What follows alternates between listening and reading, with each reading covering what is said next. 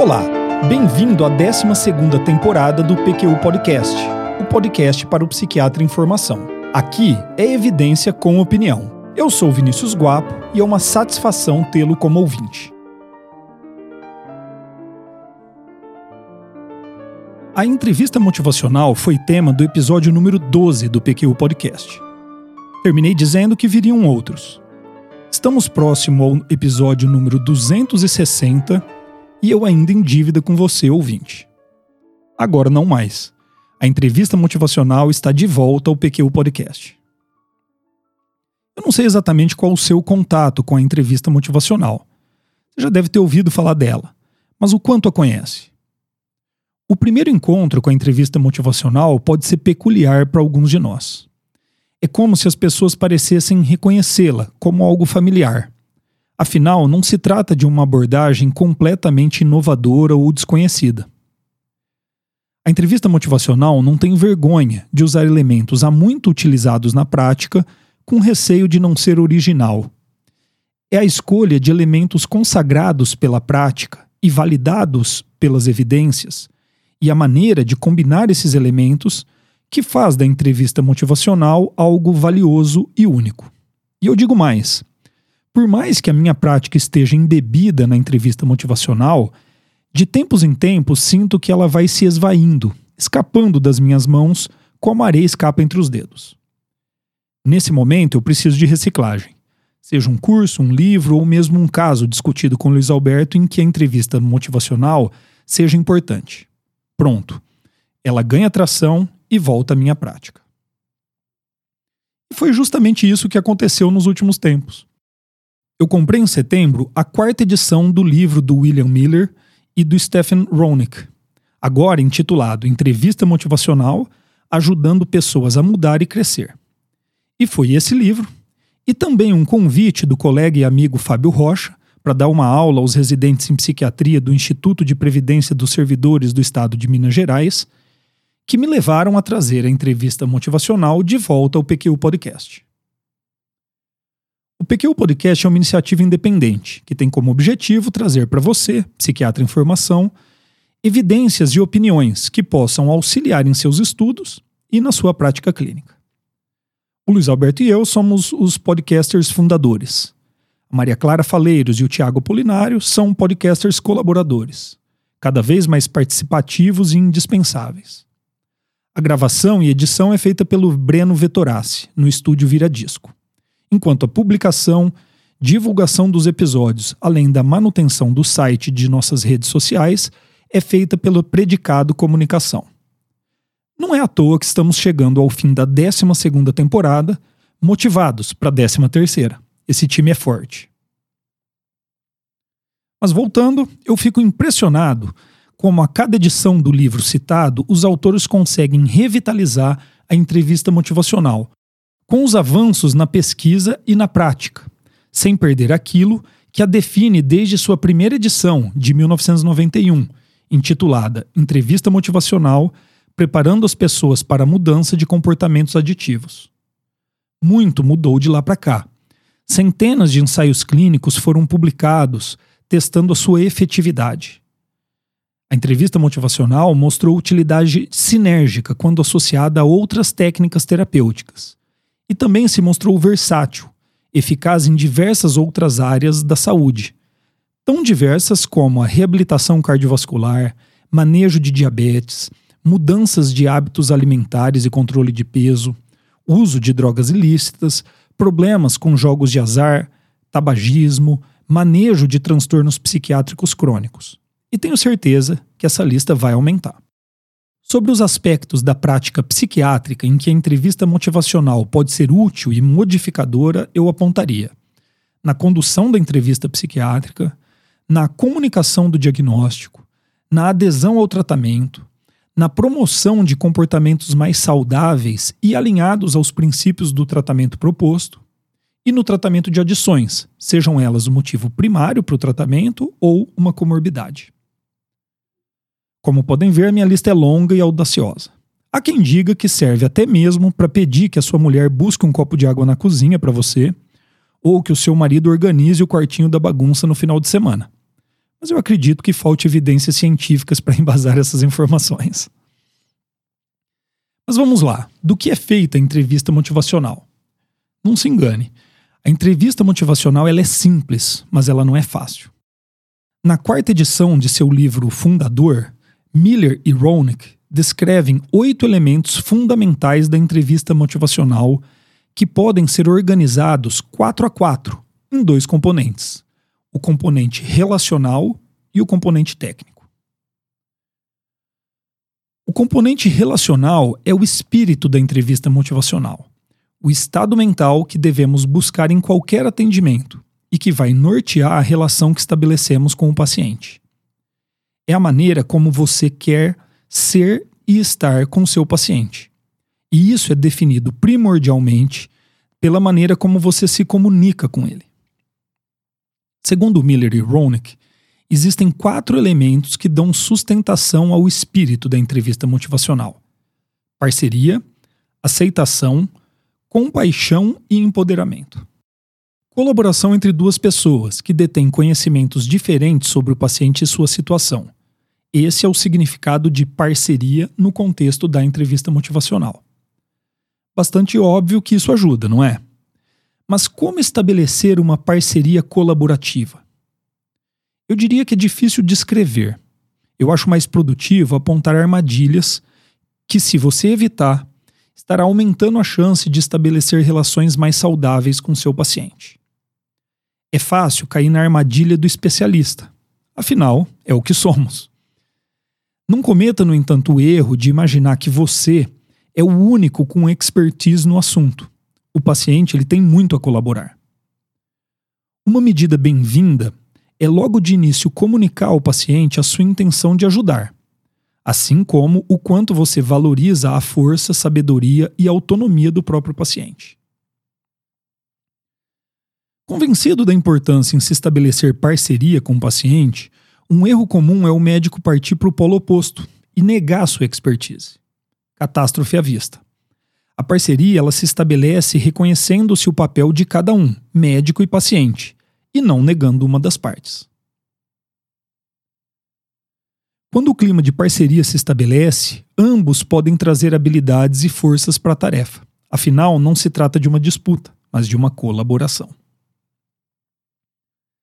Aceitação, no contexto da entrevista motivacional, refere-se à capacidade do médico de legitimar toda a diversidade dos seres humanos.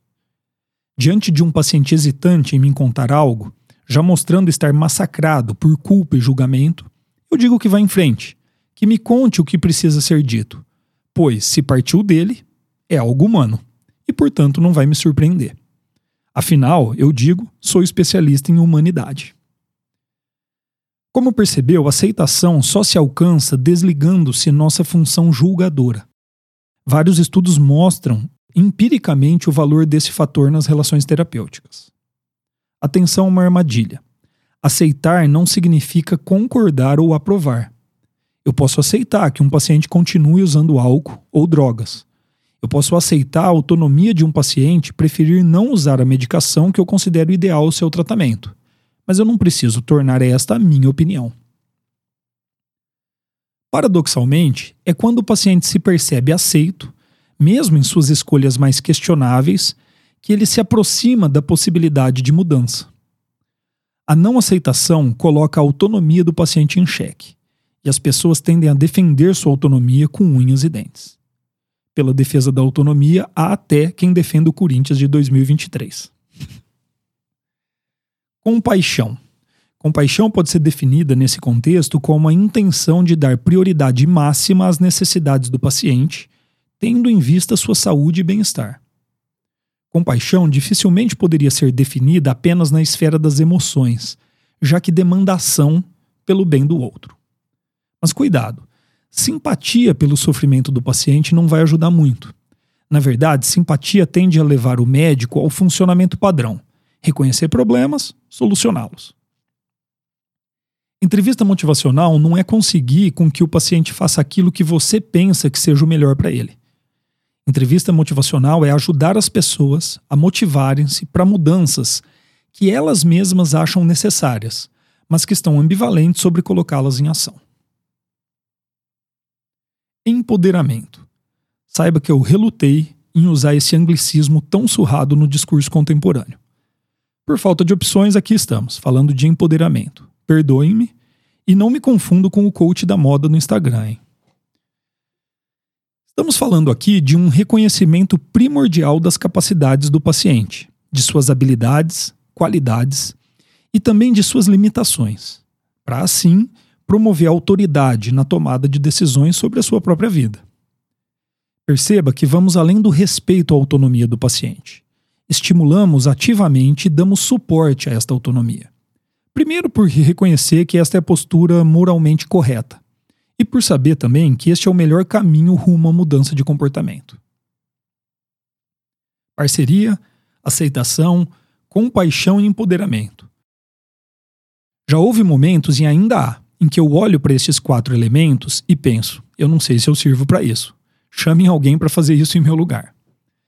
Pois é, se você entender que para iniciar um bom atendimento baseado na entrevista motivacional você precisaria já na largada, ter tudo isso com você, também vai cair nessa armadilha e sentir-se sobrecarregado. Na verdade, a entrevista motivacional é baseada na intenção e na boa vontade de buscar este espírito no relacionamento com o paciente.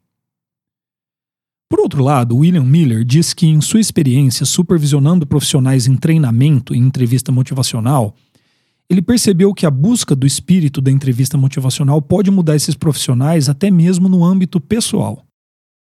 Ele diz que muitos supervisionandos descreveram que a prática da entrevista motivacional tirou um imenso peso de suas costas e tornou seus atendimentos mais prazerosos e gratificantes. A minha experiência pessoal praticando entrevista motivacional no dia a dia é exatamente essa. Miller diz ainda que suspeita que a entrevista motivacional possa ser um antídoto para o burnout do profissional de saúde. Boa hipótese a ser testada. O clima para a entrevista motivacional é essencial, mas não vai ser suficiente. O que fazer enquanto você estabelece uma relação baseada nesses preceitos é importantíssimo. Veja bem como eu coloquei: o que fazer enquanto estabelece o clima da relação não existe uma ordem temporal ou de prioridade. Primeiro o clima de relação e depois a técnica. As coisas acontecem ao mesmo tempo. No componente técnico da entrevista motivacional, temos mais quatro elementos fundamentais à aplicação prática da entrevista motivacional na clínica: engajar, focar, evocar e planejar. Estas são as quatro tarefas técnicas do médico. Apesar de poder parecer lógica uma linearidade temporal, as tarefas vão se sobrepondo, sem nunca deixar a cena. Engajar. Estabelecer uma relação de colaboração e de confiança é o principal objetivo deste passo. A questão abordada nessa fase é: nós podemos caminhar juntos? Legal, mas como fazer isso?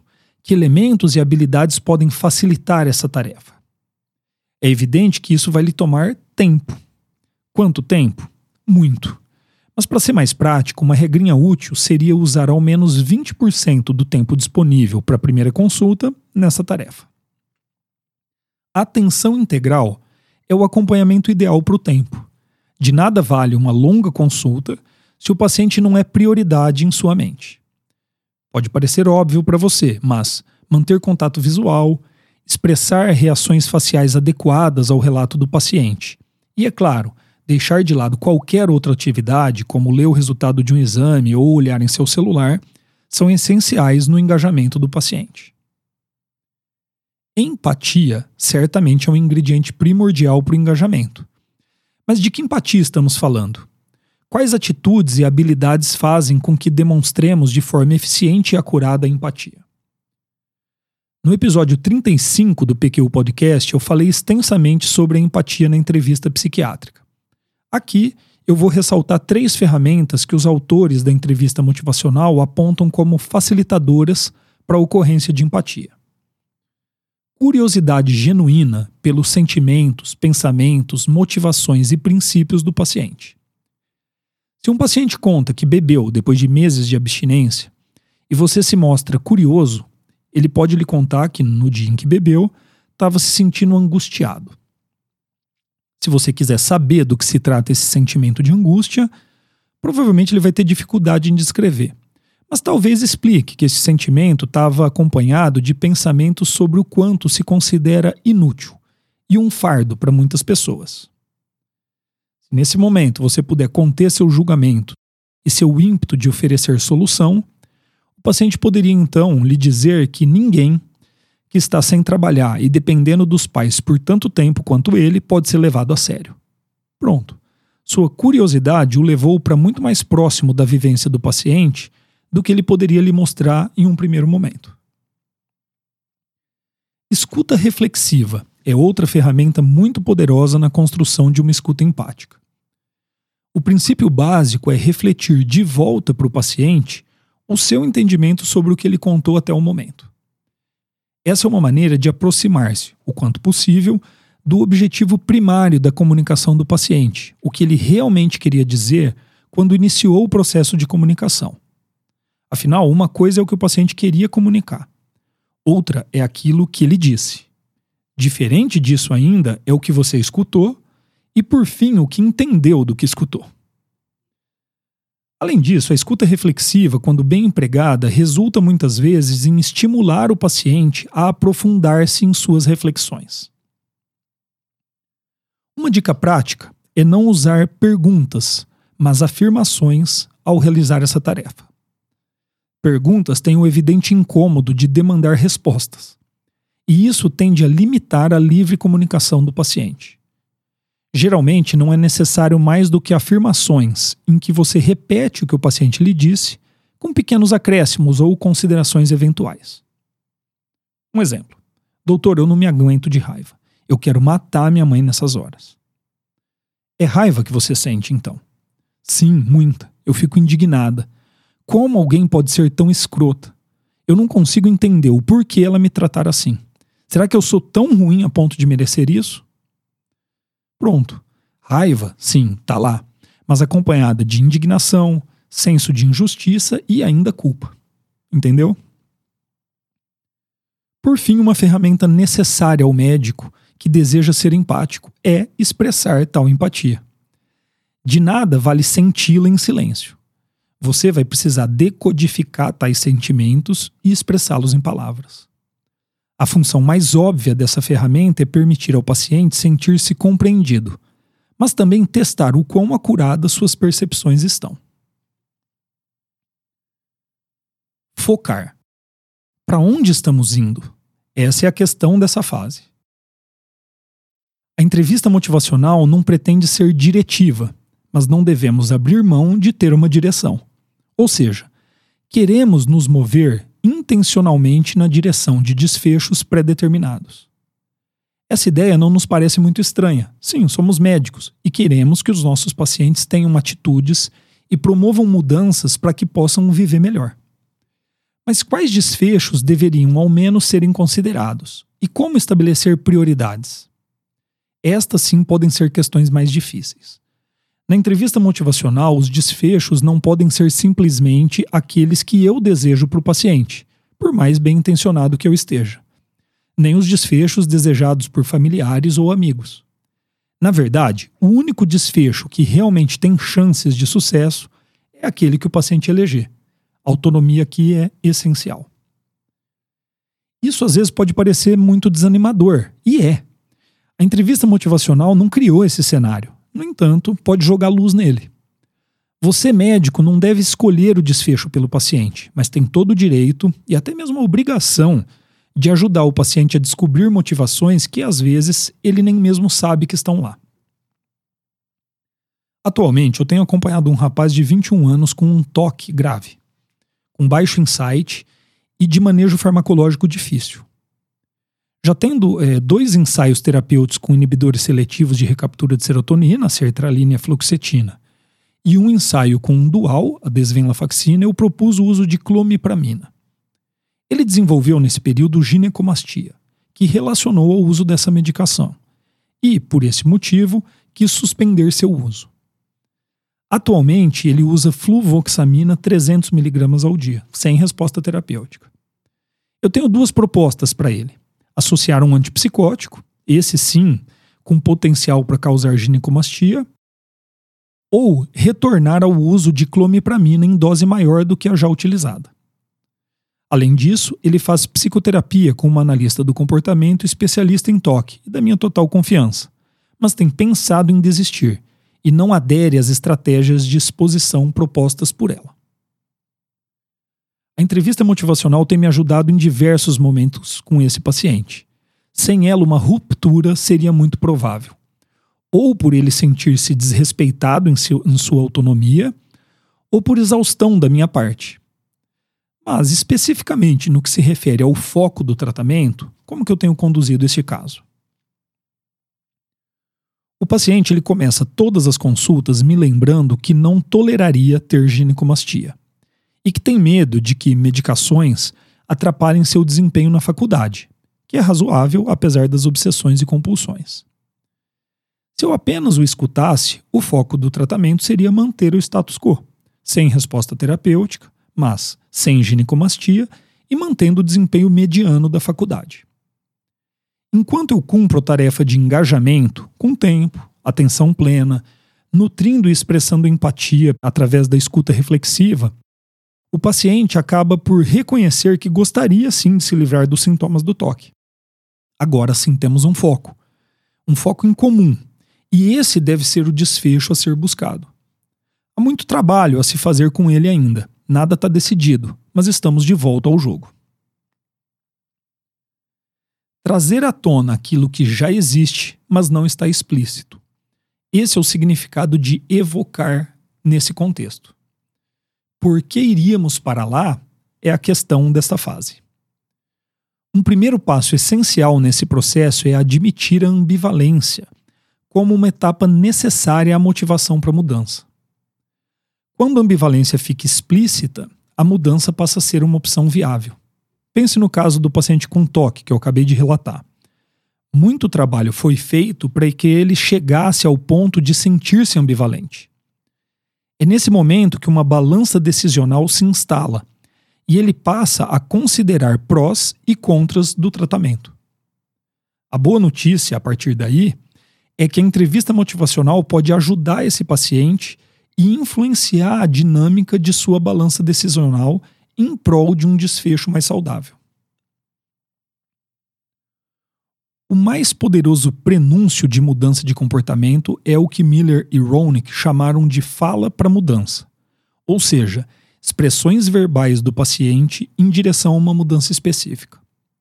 Quanto mais falar para mudança, maior a chance de sucesso.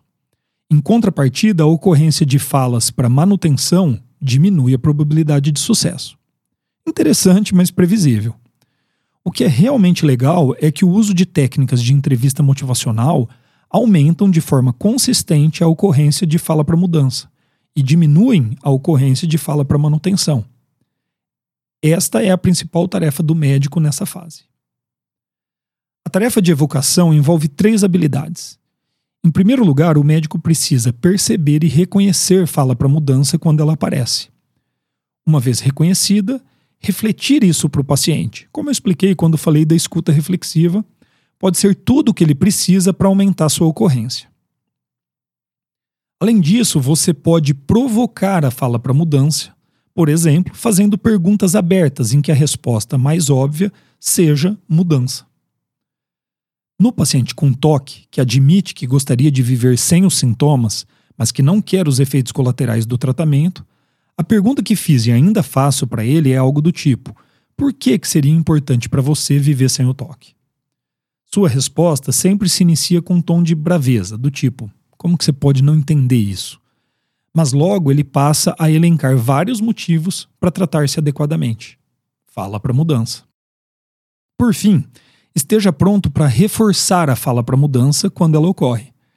Suas reflexões sobre o que o paciente fala podem ser cuidadosamente filtradas para esse fim. Solicite elaboração, faça perguntas abertas, apresente sumários dos bons motivos que o próprio paciente elencou para dar sentido às mudanças dele. Por fim, planejar. Como vamos chegar lá é a questão para esta fase. O importante aqui é não colocar tudo a perder com planos apressados e fora de contexto e motivação. Uma observação válida é a seguinte: mesmo pacientes muito motivados podem desistir da mudança necessária se percebem que não serão capazes de realizá-la. É o famoso eu nem queria mesmo. Na hora de planejar, o engajamento, o foco e a evocação continuam indispensáveis. Além disso, reconhecer o esforço, estimular confiança no paciente e instilar esperanças ajudam muito. O planejamento ele deve ser negociado com o paciente, levando em conta inclusive seus medos e limitações. E muito importante, esteja pronto para atender seu paciente naquilo que é seu maior medo, uma recaída, o fracasso de um plano. A cada ocorrência de recaída, e elas são a regra, o médico precisa renovar suas forças para acompanhar o paciente por um novo ciclo. E assim terminamos esse episódio do PQ Podcast em que eu descrevi oito elementos fundamentais da entrevista motivacional, que, levados à sua prática, podem melhorar consideravelmente o resultado de suas conversas com seus pacientes em busca de melhores resultados do trabalho conjunto. Espero que tenha aproveitado. Você ouviu mais um episódio do PQU Podcast. Siga-nos no Instagram e acesse nosso site pqpodcast.com.br onde encontrará todos os episódios já publicados, com as respectivas referências, organizados por data, autor e sessão. Agradecemos sua atenção.